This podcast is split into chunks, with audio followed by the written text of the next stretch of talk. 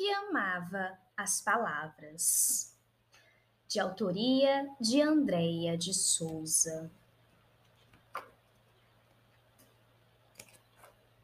Aconteceu quase ontem, em algum lugar não muito longe, mas bem diferente de outros lugares, lá no sertão dos Inhamuns, ao lado do rio Poti, onde a chuva cai correndo e some deitada, onde brincar de amarelinha é a mesma coisa que pular macaca, onde a ciranda a cirandinha dá duas voltas e meia e dança, onde jogar queimada é jogar o quipa, a bola de gude é bila. Naquele lugar morava Toinha, uma menina da cor de bolo de chocolate, magrinha como cipó de aroeira, falante como rádio de pilha nova, e que fazia graça de tudo, e quando não achava graça, inventava. A casa de Toinha era muito animada.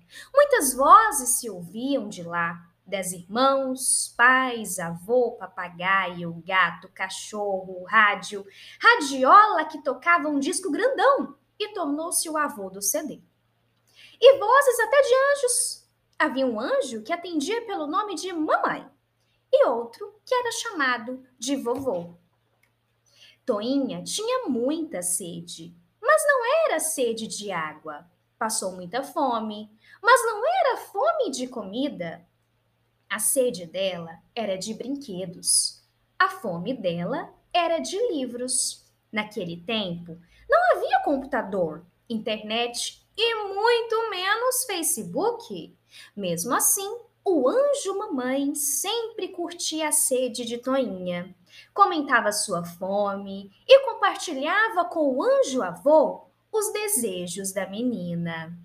Um dia, ao voltar da feira, onde vendia temperos, o anjo vovô trouxe uns retalhos de chita, de linho de várias cores e até um pedaço de pano com o estranho nome de Volta ao Mundo. O anjo mamãe, com suas mãos mágicas, pegou aqueles retalhos e os transformou em maravilhosos brinquedos. Três bonecas e dois bonecos. Ah, quanta alegria a menina sentiu! Abraçou os bonecos, correu até o seu lugar preferido no rio. Na areia branquíssima, dançando, cantou: Eu sou rica, rica, rica de maré, maré, maré. Eu sou rica, rica, rica de maré, merci. Sua sede de brincar passou por um tempo apenas por um tempo, pois sua fome de livros ficou maior que a sede de brincar. Toinha ficava tão feliz quando o anjo vovô a colocava no colo e lia para ela livros pequenos, de desenhos divertidos na capa e frases curtas que sempre terminavam com sons parecidos. O anjo vovô chamava os livros pequenos de folhetim. Depois, a menina descobriu que os sons parecidos eram rimas e os livros pequenos também eram chamados cordel. Aquelas leituras tão expressivas fizeram a menina descobrir a beleza das palavras. Agora, ela não só queria ouvir, ela queria ler, descobrir, inventar, brincar com as palavras. Entendeu que as palavras moravam nos livros Toinha agora tinha muita fome e sede de livros. Queria livros, muitos livros, todos os livros que pudesse conseguir. O anjo mamãe, por mais que curtisse o desejo de Toinha pelos livros, não tinha com quem compartilhá-los. Não podia comprá-los. Toinha começou a procurá-los nos lixos das casas daquela região dos Inhamuns. Para ela, procurar livro no lixo era brincar de caça ao tesouro, que comemorava a cada tesouro encontrado. Agora, ela tinha muitas palavras, estreava uma palavra nova a cada dia. Experimentava palavras nas mais variadas situações e em cada brincadeira. Numa tarde, brincando na sua biblioteca imaginária, cujas paredes eram erguidas com o produto de suas várias caças ao tesouro e que ficava embaixo de um pé de manga, no quintal de sua casa. Toinha recebeu cinco importantes visitas. Eram as bonecas e os bonecos que o anjo mamãe tinha feito. Naquela tarde, além de biblioteca, o pé de manga virou cartório. Ali mesmo, Toinha registrou todos eles, tendo como importante testemunha o tesouro de sua caça mais importante, novíssima gramática da língua portuguesa.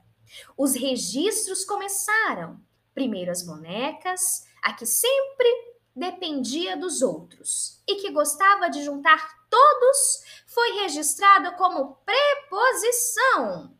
Havia uma que se assustava com tudo.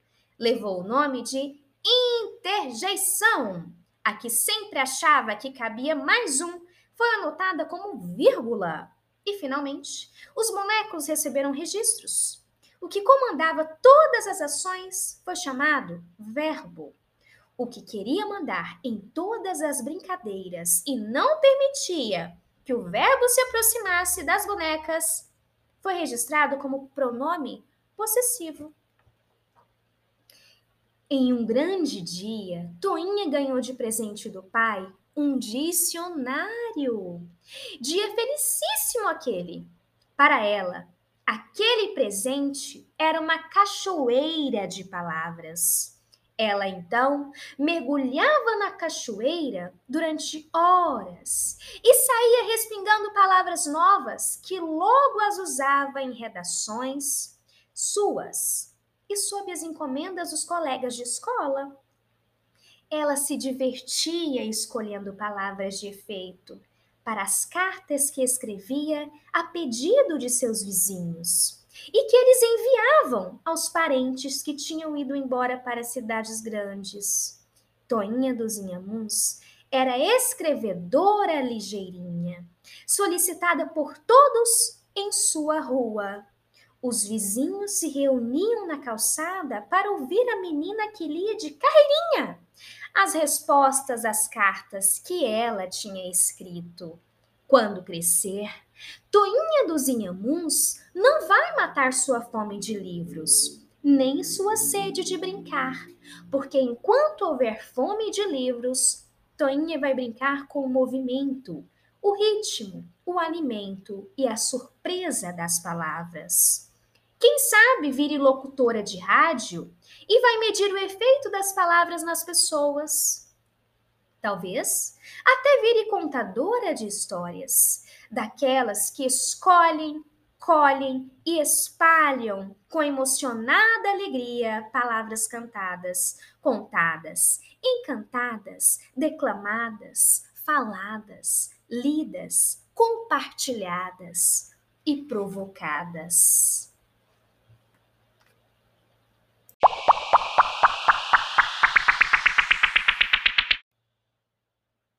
E assim encerramos este livrinho. Com essa história, nós podemos aprender que Toinha amava ler e que por meio das palavras ela poderia escrever diferentes tipos de textos. Não é à toa que escrevia cartas para os moradores da sua rua. Essas pessoas, os seus vizinhos, enviavam essas cartas aos seus familiares. E quando recebiam retorno dessas cartas, quem lia era Toinha, porque tinha conhecimento da leitura, sabia entender as palavras, e é por isso que nós precisamos ter conhecimento das letrinhas. São muito importantes com elas, nós podemos formular frases, textos e começando sempre com palavras. E nossa atividade de hoje, começando, vai ser você escrever uma palavra, uma palavrinha que define a leitura deste livrinho. Qual palavrinha você escolhe?